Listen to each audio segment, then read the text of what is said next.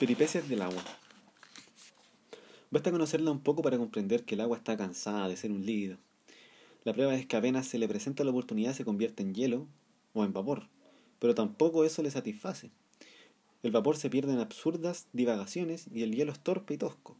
Se planta donde puede y en general solo sirve para dar vivacidad a los pingüinos y a los gin and tonic.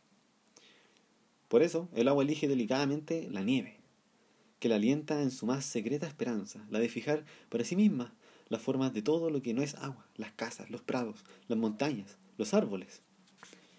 Pienso que deberíamos ayudar a la nieve en su reiterada pero efímera batalla, y que para eso habría que escoger un árbol nevado, un negro esqueleto sobre cuyos brazos incontables baja a establecerse la blanca réplica perfecta.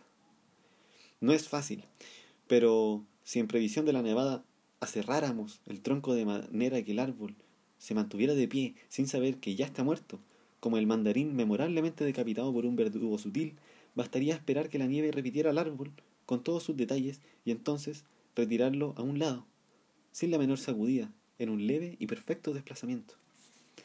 No creo que la gravedad deshiciera el albo castillo de naipes.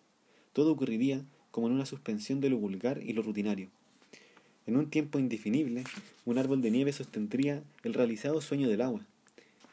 Quizá le tocara a un pájaro destruirlo, o el primer sol de la mañana lo empujara hacia la nada con un dedo tibio.